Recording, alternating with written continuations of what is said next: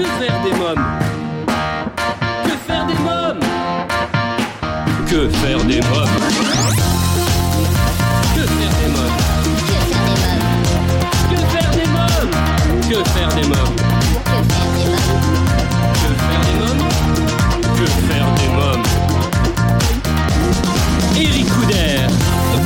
tous, bienvenue, c'est Eric Couder. Si vous écoutez Que faire des mômes, c'est que vous cherchez sûrement comment occuper vos enfants. Eh bien, vous avez choisi la bonne émission puisqu'avec mes invités, nous avons la solution pour divertir et occuper toute la famille. Au sommaire de ce nouveau numéro de Que faire des mômes et comme chaque semaine, je vous dévoilerai ma sélection sortie en famille, les films à voir au cinéma, les spectacles à ne pas manquer, je vous présenterai ma sélection livres et je vous parlerai musique. Mes invités aujourd'hui, Giovanni pour son spectacle Giovanni et le dernier Saltimbanque, actuellement au Petit Palais des Glaces et Jean-Philippe Allozy, membre de la compagnie Les Tréteaux Lyriques, pour un spectacle pour toute la famille La Grande Duchesse de Gérolstein au Théâtre du Gymnase à Paris. Euh, Cette émission vous est proposée grâce au soutien de nos partenaires Étoile de Rêve et l'atelier du futur papa Bordeaux. Étoile de rêve, c'est 15 ans d'expérience dans les événements pour enfants. Vous avez un anniversaire ou une fête de famille à fêter? N'hésitez plus, contactez-nous au 01 45 74 11 23. 01 45 74 11 23. Une équipe de professionnels est à votre écoute sur Paris et la région parisienne, dès la prise en charge de votre demande jusqu'au jour de votre fête. Préparez-vous au bonheur d'être père. L'atelier du futur papa Bordeaux vous propose trois ateliers innovants et dédiés aux futurs et nouveaux papas. Devenez un papa formidable en participant à ces ateliers. L'atelier du futur papa Bordeaux, votre partenaire pour une nouvelle vie de famille. L'atelier du futur papa Bordeaux, l'art d'être père sans un père. Réservez votre atelier dès maintenant sur atelierdufuturpapa.com. Euh, Voici à présent ma sélection sortie en famille. Que faire des mômes? Cette semaine, je vous parle du film Mission Yeti réalisé par Pierre Gréco et Nancy Florence Savard. L'histoire se déroule au Québec en 1956. Les destins de Nelly Malloy, détective privée débutante, et Simon Picard, assistant de recherche en sciences, se croisent accidentellement. Soutenu par un mécène ambitieux, Malloy, intuitive et chaotique, et Picard, méthodique et obsessionnel, se lance dans une aventure visant à prouver l'existence du Yeti. Pour y arriver, Simon compte sur le journal d'un explorateur pour les mener au repère de la créature mythique. Accompagné de Tenzing, un jeune guide Sherpa, et de Jasmin, un ménate bavard, ils sont confrontés à de nombreux dangers au cœur de l'Himalaya. Je vous propose de découvrir la bande-annonce. Je m'appelle Simon Picard Moi, c'est Nelly Malloy, détective privé. L'intuition au service de la vérité. repousser les limites du savoir, voilà la mission des scientifiques. Et ça, c'est quoi? Le Yeti. Tu crois qu'il existe vraiment? Bien sûr. Suis-moi.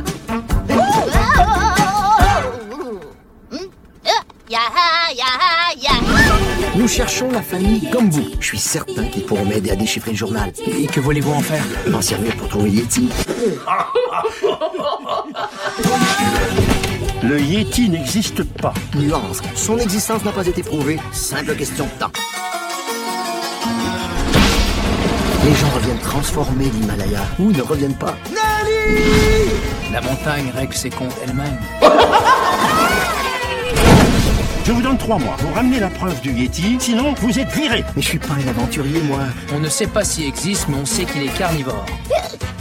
Alors, d'après mon hypothèse, si on marche 5000 pieds vers le nord-est, ça nous mènera directement au repère du Yeti.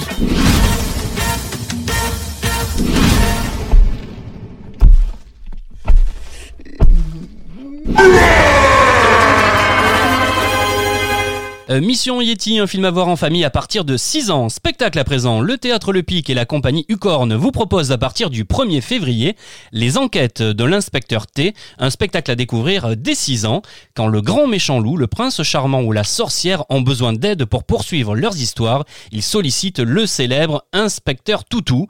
Et là, rien ne va plus. L'intervention de celui-ci va occasionner des rebondissements inattendus dans les fables de notre enfance. Les contes se brouillent, s'en mêlent et les héros se retrouvent précipités dans les histoires des autres. Vont-ils réussir à remettre de l'ordre dans la logique de leur aventure? Allons-nous retrouver la mémoire et les couleurs traditionnelles de notre enfance? Féerie, danse, mystère et quiproquo sont les ingrédients d'une mise en scène librement inspirée du théâtre des tréteaux et de la farce où se mêlent la folie et le burlesque pour emporter dans son sillage toute la famille. Je vous propose de découvrir un extrait du spectacle.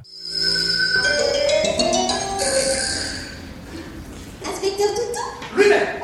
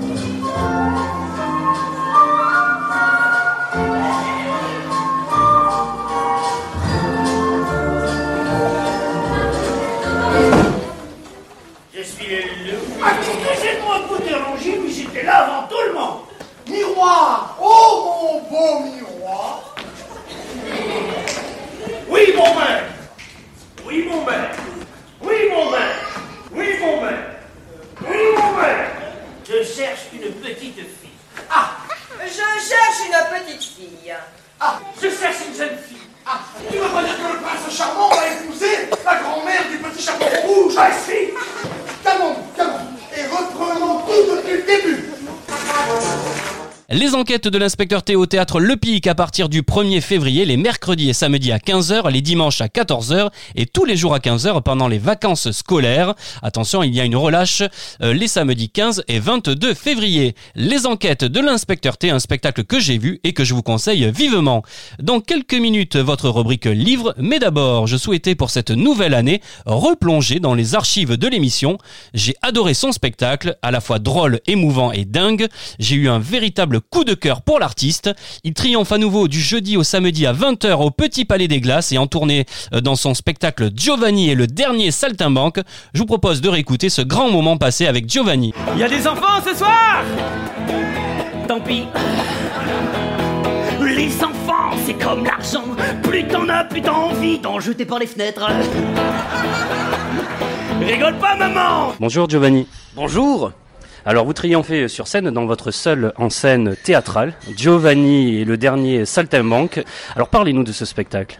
Eh ben, c'est un, c'est un spectacle euh, assez différent de ce qu'on a l'habitude d'avoir euh, en, en ce moment, surtout à Paris. C'est un spectacle assez hybride, assez, euh, assez pluridisciplinaire, assez fantasque.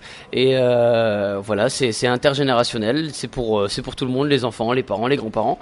Et euh, je parle de, de, de, de mon envie de, de devenir saltimbanque. Pourquoi Comment Par quel biais Mon grand-père qui était amuseur public et, et voilà, j'ai, un peu hérité de cette veine-là, on va dire. Et, et donc dans ce spectacle, je parle un petit peu aussi de bah, voilà co- comment on devient euh, euh, un artiste, comment on a envie de, de monter sur scène, et aussi les, toutes les difficultés qu'un artiste peut avoir. euh, voilà, les gens pensent que je suis schizophrène, mais c'est faux. On est plus nombreux que ça. C'est ce que je dis dans mon spectacle. Et, et, et donc voilà aussi comment comment évolue une- la passation de tout ce métier, de, cet, cet héritage artistique. Voilà. Alors Giovanni, lorsque vous étiez un petit garçon, vous n'aimez pas l'école? Euh, si, mais c'est l'école qui m'aimait pas. Voilà, il est, les horaires commençaient trop tôt et ça finissait trop tard pour moi. Alors vous dites à l'école, euh, il nous apprenait le passé simple, il devrait nous apprendre le futur compliqué. J'ai adoré moi ça. Mais, oui, parce que c'est vrai que le, passé. Bon, enfin voilà, je, parle surtout de beaucoup de mon grand-père dans, dans le spectacle, et c'est vrai que pour le coup, moi qui suis un, artiste, mon grand-père l'était, et, euh, et euh, donc j'étais élève pendant un moment. Euh, le problème, c'est que quand le maître s'en va, euh, que devient l'élève C'est aussi euh, voilà, et euh, c'est voilà, ça parle aussi de ça, le, le- le spectacle aussi, le deuil du grand-père, euh, voilà. Mais euh, oui, oui, c'est vrai que le, le, le, une fois, une fois qu'on a fini les études, on se retrouve là euh, sur le banc de la touche en disant bon, qu'est-ce que je fais maintenant? J'ai plein de choses, j'ai appris plein de choses, mais je sais pas comment m'en servir. Voilà. Quel petit garçon vous étiez Ah, euh, ben, je le suis toujours, ce petit garçon. Euh, j'ai pas envie de grandir. Je suis un peu, c'est mon petit côté Michael Jackson, peut-être. Et, euh, c'est, euh, ouais, je, pense que je suis toujours ce petit garçon, toujours fêtard, toujours curieux, très curieux, toujours. alors, j'avais une bonne scolarité. Le, le problème, c'est qu'elle ne m'intéressait pas. Du coup, comme j'ai une mémoire très sélective. Euh, j'étais pas non plus le meilleur écolier. Je faisais beaucoup de bêtises, mais j'étais toujours, euh, euh, enfin voilà, c'était des bêtises sympas. Donc euh, les, les professeurs m'aimaient bien et euh, quand j'étais en permanence, souvent je passais du temps avec eux plutôt que de faire les copies. Donc voilà, j'étais le, le bon, le, le, le, bon méchant élève. Voilà. Alors dans ce spectacle, vous rendez hommage à votre grand-père. C'est lui qui vous a transmis cette passion de la scène et l'envie de faire rire. Quel souvenir vous gardez de votre grand-père? C'était un grand-père qui parlait flamand déjà dans le nord de la France et euh, qui avait toujours une casquette et euh, l'accordéon sur le Solex et euh, qui payait jamais ses coups à boire dans, dans les bistrots. Il y avait toujours des copains et j'ai hérité. La, première chose que j'ai hérité de lui, c'était un micro Sennheiser couleur or et je l'ai toujours d'ailleurs ce micro-là. Et je pense que j'ai beaucoup hérité de de ce côté.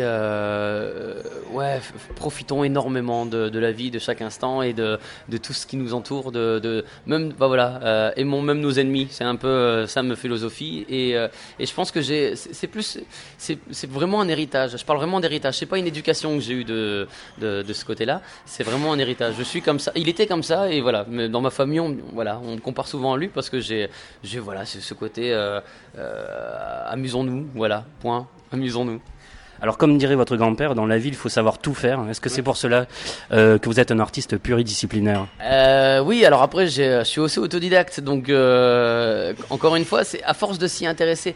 Voilà, si je peux dire quelque chose, c'est être curieux enrichit énormément. Pour moi, l'école est fait pour les personnes qui n'arrivent pas à apprendre d'eux-mêmes et, qui ne sont pas curieux. Moi, je voilà, je pense que aujourd'hui, ce métier-là me rend énormément heureux. J'appelle même pas ça un métier. Dans ma tête, c'est c'est plus une, bah, c'est ma vie. En fait, c'est comme ça. Je voilà. Et, euh, et, je pense que oui, euh, euh, apprendre de soi-même, c'est- très important. Et, et voilà, soyons curieux, encore une fois, soyons inventifs et, tout ça avec énormément de plaisir. Ça peut donner que du bon résultat. Voilà. Alors vous êtes un véritable showman. Pourquoi cette envie de faire le show? Ah bah pareil, ça c'est moi. C'est, en fait tout se retourne. euh, je pense que le texte a été fait autour de moi. j'ai, quand j'étais gamin, j'a- j'avais euh, une tétine, euh, comme tous les gamins d'ailleurs, et dans le berceau, je, faisais tourner ma tétine sans la toucher. Voilà, j'étais un peu bête de foire déjà à l'époque, et aujourd'hui on appelle ça showman. Donc voilà, je suis rouge, je fais beaucoup de grimaces, je saute tout le temps, je suis très énergique, et donc ouais, je rentre dans la catégorie showman, mais je suis très content parce que c'était pas facile pour moi de rentrer dans une catégorie. Comme je suis un peu hors piste, euh, c'est les gens ils disent non c'est un clown, non c'est un comique, non c'est un chanteur, non mais en fait il fait du visuel, non bah en fait et, euh, et, et donc ouais je suis, euh, je suis un showman, mais ça me va bien moi showman, ça me va, ça me va très bien. Alors vous aimez jouer avec les mots, ce qui vous a d'ailleurs valu le prix Raymond DeVos. Euh, c'est représente quoi Raymond DeVos pour vous? L'imaginaire, ça représente énormément euh, pour moi, euh, professionnellement parlant, artistiquement parlant. C'est quelqu'un qui, voilà, été bercé. Il a, fait partie de toute cette vague pour moi de, de, de génie de l'humour, euh, comme Fernand Reynaud, comme comme De Finesse, comme même dans la chanson les Brel, les les, les, les, Yves Montand et tout ça. Et, Raymond DeVos, il a réussi justement à, s'imposer sur un personnage très rêveur, très fantastique, très comment dire c'est un, univers qu'il a qu'il a posé euh, en même temps que son humour et c'est un peu ce que je fais euh, à travers la musique à travers le côté un peu rock'n'roll fantasque et tout ça. Euh, lui il a réussi à imposer ce côté poétique voilà cette façon de s'habiller en bleu ciel qui représente les nuages et tout ça et, et en même temps ce côté pluridisciplinaire aussi parce qu'il jonglait il chantait il jouait de la musique du piano des cuivres et tout ça. Et en même temps bon il était très catégorisé dans le côté maître de, de, la langue française, des jeux de mots. Euh, moi, je suis très catégorisé le côté visuel, grimace, mais à côté, je fais énormément de choses aussi. Donc euh, voilà, je pense que c'est un exemple aussi. J'étais très honoré quand ils m'ont remis le prix Raymond DeVos pour le prix de l'humour euh, de l'année. Euh, J'étais très content quand même. Ouais, c'était euh, un peu mon petit succès à moi. On vous surnomme également le Jim Carrey français. Euh, que pensez-vous de ce surnom? Ah bah il m'a tout piqué en fait. Ouais, euh, 20 ans avant que je fasse de la scène, mais il m'a tout piqué. Euh, alors ouais, c'est aussi flatteur forcément. J'espère qu'un jour on dit on, on dira tiens il fait du Giovanni. Euh, je, je pense pas qu'on va voir Jim Carrey en disant tiens tu fais du Giovanni. On- on- je connais ça. Alors dans votre parcours, il y a eu une rencontre, c'est le clown Mario. Je voudrais qu'on revienne sur cette rencontre puisque il vous a appris à aller chercher le rire dans la salle. Comment on va chercher le rire dans la salle? Eh ben, On l'écoute, on l'écoute énormément. Quand on est artiste, on a toujours tendance à être dans sa bulle. Quand on écrit un nouveau sketch, on a toujours tendance à, réciter son texte, et euh, comme si on était dans sa chambre d'hôtel ou dans sa chambre. Et, euh, Mario m'a appris à, positiver, à, être cool et à, se détendre et à, écouter euh, plus le public que s'écouter soi-même. Et sur une scène, c'est très important. Je pense que dans le milieu, on a oublié qu'on faisait ce métier pour les gens. Et, euh, et, ça, c'est une phrase que je redirai le plus souvent possible pour que justement je puisse rester euh, les pieds sur terre pour, euh, pour me dire voilà, je, je, fais ce métier pour les gens, pour, pour le mec qui va prendre sa voiture, aller travailler depuis 15 ans, euh, nourrir sa femme euh, et, et, ses enfants et qui se retrouve un samedi soir dans une salle, alors qu'il met rarement les pieds dans une salle de théâtre, mais il y va pour les enfants ou bien pour les copains. Et, et c'est ce genre de mec, c'est ce mec-là que j'ai envie de, bah, de le faire rêver pendant une heure. Et, et Mario m'a appris ça, m'a appris à, à, faire rire les gens, qui que ce soit. Faire rire, c'est une chose difficile? Alors, il paraît que c'est la chose la plus difficile. Moi, j'ai commencé par là, donc je je pourrais pas dire. Euh, quand je vais faire du dramatique, je vais dire que c'est super facile de faire rire. Euh, mais je pense que oui, parce que au, jour d'aujourd'hui, c'est super compliqué de faire rire. Euh, surtout avec tout ce qu'on nous demande. De, de, voilà, faut, faut pas parler de religion, faut pas parler d'homophobie, faut pas parler de ci, de ça, de machin, de, et euh, de racisme et machin. De ça. Et je pense que on peut le faire. Faut juste savoir le faire euh, intelligemment. Voilà, il y a une façon de le faire. Euh, L'idée de le faire avec telle personne ou telle personne, pour moi, c'est pas la bonne solution. Euh, je pense qu'on peut le faire. moi, je peux, euh, je peux très bien rire des, homosexuels euh, euh, avec un public homosexuel. Il n'y a aucun problème à ça. Au contraire, enfin, je veux dire, il n'y a pas de secret. Ils le sont homosexuels, donc on peut en rire. Euh, moi, je ris des roues et ça me dérange pas qu'on me dise ouais, les roues ça pue. Ça, voilà, bon, bon. Il y a que quand il pleut que je pue, contrairement à d'autres personnes. Mais, je pense que on, on, peut rire de tout. Moi, ça me dérange pas. On parle des grands, on parle des roues, on parle des petits, des nains, des des, des, des, noirs, des jaunes, des bleus, des verts, peu importe. Enfin, un jour, on pourra rire des verts. Hein. On va attaquer les martiens, de ces quatre. Euh, avec toute l'actualité qu'on peut faire au niveau informatique, je suis sûr qu'on va pouvoir rire des, extraterrestres un jour. Mais voilà, rions de tout. Et euh, c'est aussi notre force. Alors, certains de nos éditeurs euh, vous ont sûrement vu dans La France a un incroyable talent sur ouais. M6. Mais on retrouve également dans les séries en, anglaises ouais. The Missing et la série ouais. policière allemande de Credo. Quelques mots sur ces deux séries. Ah, ben, alors Credo, j'ai tourné ça au Luxembourg. C'était très dans une espèce de discothèque et tout ça. Ça a duré une plombe pour, pour, pour toutes ces scènes-là.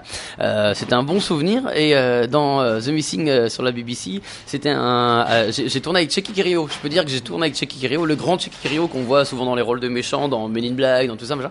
Et, et pour le coup, j'ai eu une scénette qui s'est improvisée et j'en suis très content. En fait, j'étais dans un square, je faisais le rôle d'un flic et puis et à un moment, lui, il est en course poursuite avec une voiture et puis il manque de me renverser et donc je fais oh, puis il fait dégager, dégager. Voilà, c'était la scène que j'ai eue avec Checky Kirio. Alors à l'époque, je suis. Et, elle sympa quand même. euh, comment expliquez-vous euh, que vous arrivez à embarquer dans votre univers euh, toutes les générations confondues et même les enfants? Eh ben parce que euh, les enfants euh, c'est le, public le plus simple. Euh, il suffit quelques grimaces, quelques rythmes et que, enfin rythme un peu clownesque. L'enfant est le premier à, accepter de rêver en fait. L'adulte doit d'abord décroiser ses bras et, d'accepter de, reprendre son cœur d'enfant pour rien. Et, c'est justement là la faille, c'est que je vais les je vais les choper très très facilement à travers leur cœur d'enfant et je vais leur, justement, je, je, ne leur parle pas de ce qu'ils ont l'habitude de vivre. Voilà. Donc du coup, ils sont, ils, sont obligés de tomber dans mon. S'ils si, rentrent pas dans mon univers, et ils, ils, font rien. Ils, ils sont vite euh, dans le spectacle. Donc c'est aussi ça la force, c'est que je ne parle pas du métro au boulot dodo. Je ne parle pas de la vie tous les jours. C'est un, un univers où euh, voilà, je vais, je, je, vais, je vais parler euh, des fois de politique, mais sans vraiment en faire un débat et sans parler de, de, de faits politiques. C'est vraiment passé. Euh, je vais juste parler des quelques codes pour que les gens on, on puisse avoir la référence et qu'on puisse euh, se marrer ensemble de ça. Euh, le public participe au spectacle, mais euh, simplement à, à, ce que je veux moi. Voilà, j'ai pas envie de les faire rentrer dans quelque chose qui, leur rappelle leur vie de tous les jours. Et donc du coup, ils sortent de là en disant j'ai passé une heure là, j'ai mis mon cerveau à l'entrée et été voir le spectacle et je le reprends que maintenant. Et c'est un peu ça l'idée. Il y avait une fois une personne qui est sortie du spectacle, elle va voir son, ado, puis elle lui dit alors t'as passé un bon moment, puis elle dit oh, je sais pas ce que j'allais voir, je sais pas ce que j'ai vu, mais waouh Et, voilà, et, je me dis c'est ça en fait la, la vraie réussite d'un spectacle, c'est que les gens sortent de là en disant oh, j'ai vu un truc là. C'est énorme. Giovanni, pour terminer, que dirait votre grand-père de votre parcours? Euh, continue mon gamin. Je pense qu'il me dirait ça et euh, euh, je pense qu'il me dirait aussi bravo parce que lui il aurait aimé le faire mais il n'a pas eu l'occasion de le faire. Pas parce qu'il n'avait pas envie, parce que voilà, je pense qu'il avait d'autres priorités malheureusement à, à l'époque. Il devait ramener de l'argent pour faire pour, bah, pour, pour nourrir la famille tout simplement. Donc je pense qu'il n'a pas eu l'occasion de d'avoir quelqu'un qui lui dit allez vas-y t'as rien à perdre.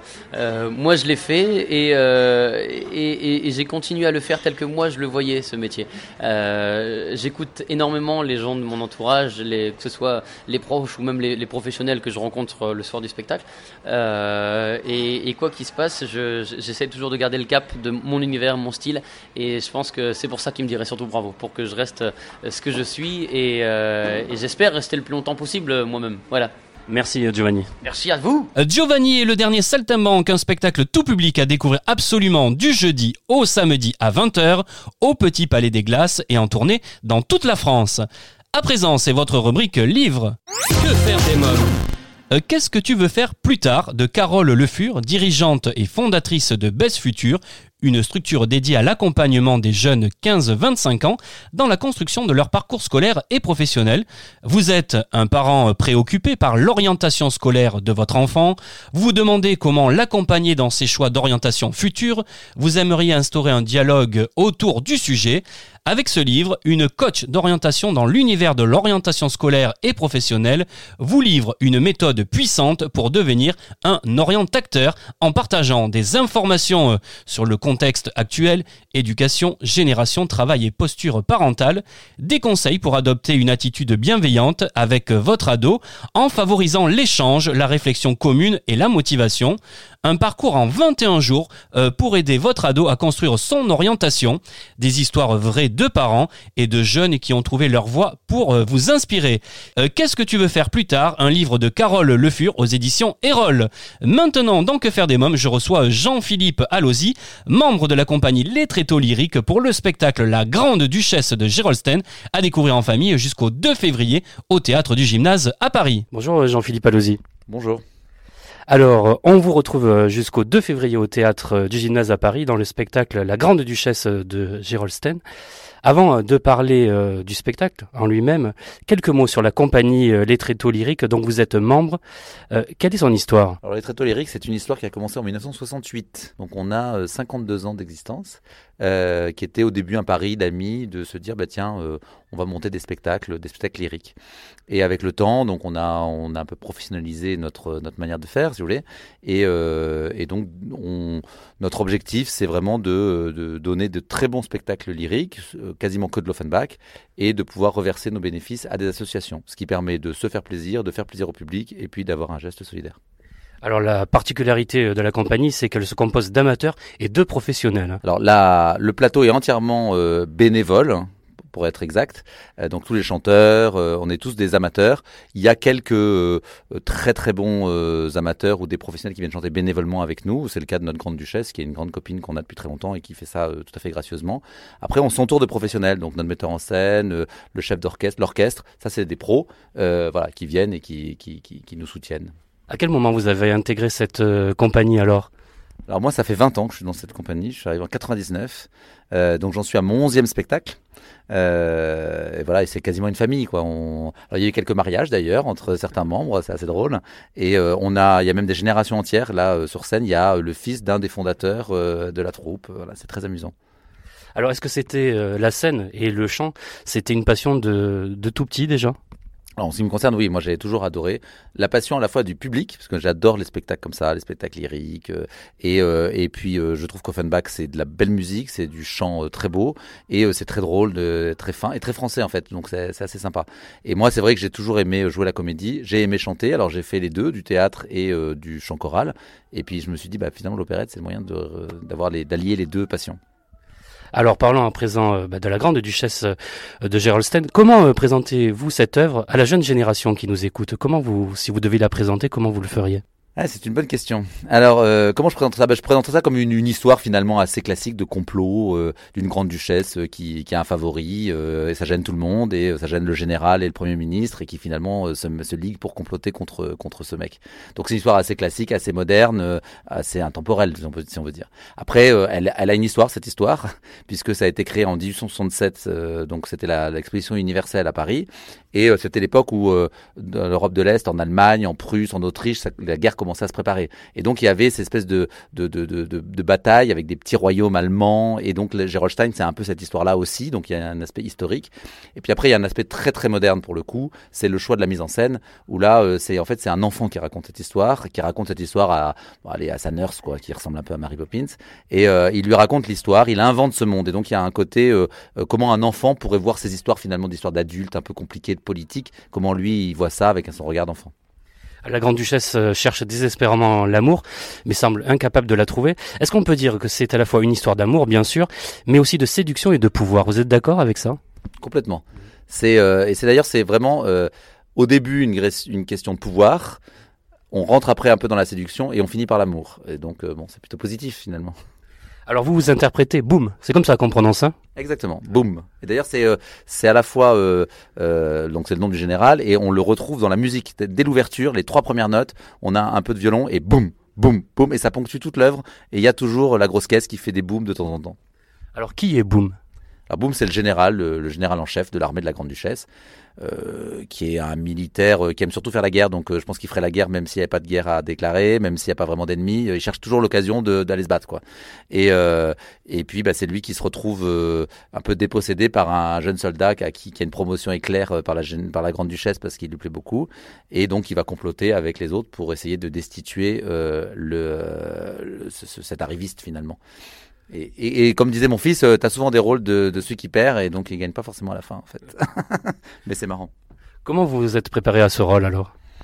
Alors en fait, euh, la préparation, c'est euh, d'un spectacle comme ça, c'est quand même deux ans de préparation. Donc il y a, y, a, y, y a, une année, c'est plutôt euh, l'organisation. Donc il faut trouver le théâtre, l'œuvre, le, tous ceux qui vont nous accompagner, etc. Après, on prépare ça pendant l'année qui suit. Donc toute l'année 2019, finalement, on a répété le chant, le théâtre. Et donc là, c'est un soir par semaine au début, puis après deux soirs par semaine, un week-end sur deux, où là, bah, voilà, on apprend son texte, on se retrouve avec les copains, on révise les déplacements, etc. On chante, on apprend son rôle, on apprend le cœur, etc. Et puis on, on monte ça petit à petit. Quoi. Comment on apprend un texte? Moi, je suis toujours épaté de voir, euh, parce que vous en avez du texte dans, dans ce spectacle. Hein. C'est 2h30 sur scène, hein, quand même. Hein. Alors vous avez plusieurs techniques. vous avez les, les besogneux, euh, il y en a, hein, qui ont savent leur texte euh, à l'été, euh, avant, de avant de reprendre, ils ont tout appris, ils savent tout, tout, tout, tout, tout. Après vous avez les, les travailleurs qui se font aider. Et là, notre grande duchesse, par exemple, elle, nous, elle avait un logiciel qui s'appelle Imperato, où vous enregistrez, vous, vous tapez tout le texte, vous dites quel personnage vous êtes, et ça vous dit les autres, les autres répliques, et puis vous pouvez comme ça travailler votre réplique. Puis après vous avez des gens comme moi qui arrivent, qui, qui apprennent le texte dans le métro avant la répète, et qui après, en fonction de la situation, au début disent un texte qui ressemble pas beaucoup et puis finalement on vérifie où ils se sont trompés. Alors c'est un peu déstabilisant parfois pour les pour les partenaires, mais euh, à la fin tout le monde tout le monde sait son texte et c'est ça qui marche quoi. Euh, quelques mots sur Adrien Jourdain, le metteur en scène. Comment vous a-t-il fait travailler? Alors déjà, l'histoire amusante d'Adrien Jourdain, c'est qu'on a, on a fait un spectacle il y, a, il y a quelques années de ça qui s'appelle La Créole, et c'était le père d'Adrien qui faisait la mise en scène. Et Adrien était euh, le jeune assistant, quoi. Et quand il nous a contacté, quand il savait qu'on cherchait un metteur en scène, il nous a dit, bah, j'aimerais bien euh, faire une mise en scène avec vous parce que vous m'avez tout appris quand j'étais assistant. Maintenant, j'aimerais tout apprendre en étant, euh, en étant metteur en scène parce que c'est une de ses premières mises en scène d'un grand spectacle comme ça. Et, euh, et alors Adrien, déjà, il a, il s'est associé avec un chorégraphe qui s'appelle Joseph, qui était aussi notre chorégraphe quand on a fait le spectacle avec le père d'Adrien. Et, euh, et en fait, il a, du, du coup, il s'est dit pour les chœurs, parce qu'on est quand même une trentaine hein, sur scène. Euh, donc pour les chœurs, en fait, ça va être surtout la chorégraphie qui va tenir le chœur. Et donc c'est beaucoup euh, Adrien, euh, Joseph, pardon, qui nous a fait travailler les chœurs. Et Adrien, lui, il s'est vraiment concentré sur les scènes. Donc il a passé beaucoup de temps à nous donner des exemples de personnages auxquels on pouvait se référer pour travailler notre personnage. Et ensuite, il nous a lâché. Et alors il a, c'est super parce qu'il y a un mélange de, il sait ce qu'il veut et en même temps il il accueille beaucoup d'idées. Et donc, euh, c'est très agréable parce que vous avez des metteurs en scène qui sont très directifs et d'autres qui sont euh, qui sont pas assez directifs. Lui, c'est un bon mix entre les deux, c'est qu'il vous dit bien ce qu'il veut, mais il reste à l'écoute de ce que vous avez envie de proposer et de la manière que vous avez d'être à l'aise pour jouer.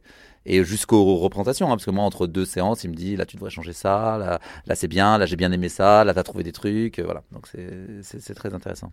Comment vous définiriez sa mise en scène? Est-ce qu'il y a de l'extravagance un petit peu? On est d'accord aussi hein? Oui, c'est une mise en scène euh, à la fois, euh, euh, je dirais, classique dans ce qu'elle respecte. Elle respecte l'œuvre, c'est-à-dire c'est pas des metteurs en scène qui vont vous inventer un truc à aucun rapport. Donc il a su respecter l'œuvre et en même temps il l'a ponctué d'originalité. D'abord il y a une première originalité qui est celle que j'évoquais tout à l'heure de l'enfant qui raconte l'histoire et ça ça ça vient donner une couleur générale à l'œuvre mais sans pour autant la, la complètement la, la, la, la s'aborder. Et euh, et puis après plein de petites de, de, de petits clins d'œil qui rendent les choses très originales qui, euh, pour ceux qui connaissent l'œuvre par cœur, bah, la, la rendent assez neuve, mmh. et pour ceux qui la connaissent pas, la rendent tout à fait, euh, tout à fait accessible. Et il y a, euh, voilà, il a su bien exploiter certaines, voilà, certaines folies du livret et qui est allé jusqu'au bout, et c'est vraiment très sympa. À cheval sur la discipline, je toi, j'extermine les bataillons. Plus ennemi se cache, tremblant dos, quand il aperçoit le panache que j'ai là-haut.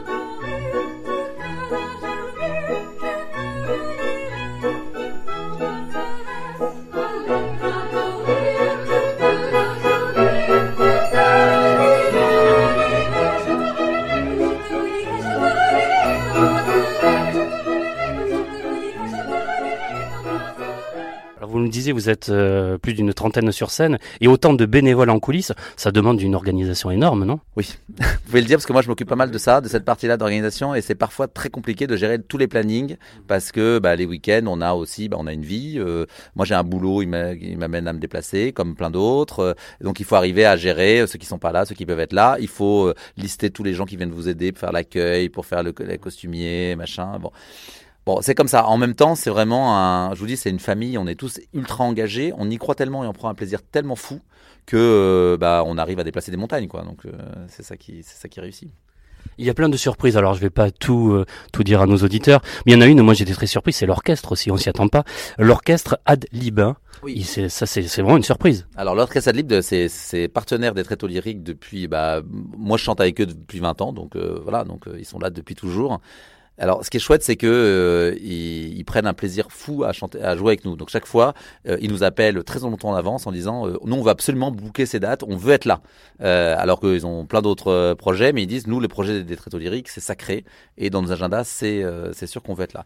Et en fait, ce qui marche, c'est que bah on les connaît bien, on les associe vraiment à tout notre travail, à toutes les fêtes qu'on fait autour, etc. Donc on, on a vraiment une vraie communion avec eux. Et les metteurs en scène, ils aiment bien aussi les mettre en scène. Donc euh, c'est un personnage en tant que tel finalement l'orchestre. Alors déjà il y a les bruits, les bruitages qui viennent ponctuer l'histoire. Et puis euh, et puis souvent il y a des petites voilà ils jouent, ils, ont des répliques, etc. Donc ça crée une vraie communion euh, entre le plateau et la fosse finalement. Et après, ce qui est chouette, c'est que bah, aujourd'hui, c'est pas si commun de voir des spectacles avec euh, 20 musiciens dans une fosse, euh, un vrai spectacle, quoi. Parce que on voit ça au Châtelet, on voit ça, bon, d'accord, à l'Opéra Bastille, mais euh, dans des salles euh, et pour, des, pour des œuvres un peu plus modestes, souvent il y a euh, un piano, un accordéon, machin, ce qui est très bien. Nous, on, voilà, on a fait le pari d'avoir un vrai orchestre euh, et ça donne, euh, voilà, ça donne une, beauté à l'œuvre et puis ça, ça lui donne du corps, quoi. Donc c'est fait sérieux. La grande particularité de votre compagnie, c'est que comme euh, depuis euh, maintenant presque 50 ans, euh, les bénéfices de la production sont intégralement reversés à, des associations. hein. Oui. Donc on choisit à chaque fois des, associations, trois ou quatre, euh, à quelles on, auxquelles on reverse nos bénéfices. Alors c'est chouette parce que ça donne aussi une raison, une bonne raison pour nous de, de, de se donner à fond sur scène. Donc là cette année on donne à École à l'hôpital. Donc il fait euh, justement de la scolarisation d'enfants qui sont euh, hospitalisés pendant de longues durées. Euh, on donne à une association qui s'appelle Neptune, qui fait de l'insertion par les métiers du, travail du bois notamment. Et puis au Captif La Libération, qui est une association qui, s'occupe de, de- gens de la rue en fait. Comment vous expliquez que justement les enfants soient captivés par le spectacle pendant justement plus de deux heures? Bah, je pense que euh, d'abord le mérite en revient à Offenbach et à ses librettistes. On a une histoire qui est une histoire qui se tient et qui est une histoire qui a un peu de suspense, qui a de la tension. C'est vraiment donc euh, on, a envie de savoir la fin quoi. Donc ça c'est euh, c'est déjà euh, euh, pour les grands les petits c'est c'est un truc très important. Après je pense que le fait d'avoir fait une une histoire racontée un peu par un enfant, bah, ça fait que l'enfant il rentre tout de suite dans l'histoire et, et il part il part volontiers dans, dans, dans, dans le voyage qu'on lui propose de faire. Et puis euh, c'est coloré, c'est gai, c'est vivant. Il y a beaucoup de personnages bouffons, donc ça fait rire. euh, voilà, donc c'est euh, les enfants comprennent bien et ça, voilà, ils rentrent facilement dans, cette œuvre et ils restent avec nous pendant tout- tout- toutes les deux heures et demie. Après, c'est vrai que c'est un challenge hein, parce que c'est quand même long. Mais voilà, c'est drôle et donc ils prennent plaisir, un plaisir euh, vraiment euh, sur toute la durée du spectacle. En tout cas, il faut venir vous voir en famille. Merci euh, Jean-Philippe Allosy, merci beaucoup. Merci beaucoup. La Grande Duchesse de Gerolstein, interprétée par la compagnie Les Tréteaux Lyriques, un spectacle familial à voir jusqu'au 2 février au théâtre du Gymnase à Paris. Et bien voilà, que faire des mômes pour aujourd'hui, c'est terminé. Pour écouter ou réécouter cette émission en podcast, rendez-vous sur notre site internet quefairedesmômes.fr. Venez partager vos impressions sur Instagram, Twitter et Facebook. Merci pour votre fidélité. Je vous embrasse fort ainsi que ma petite nièce Erika. Bye bye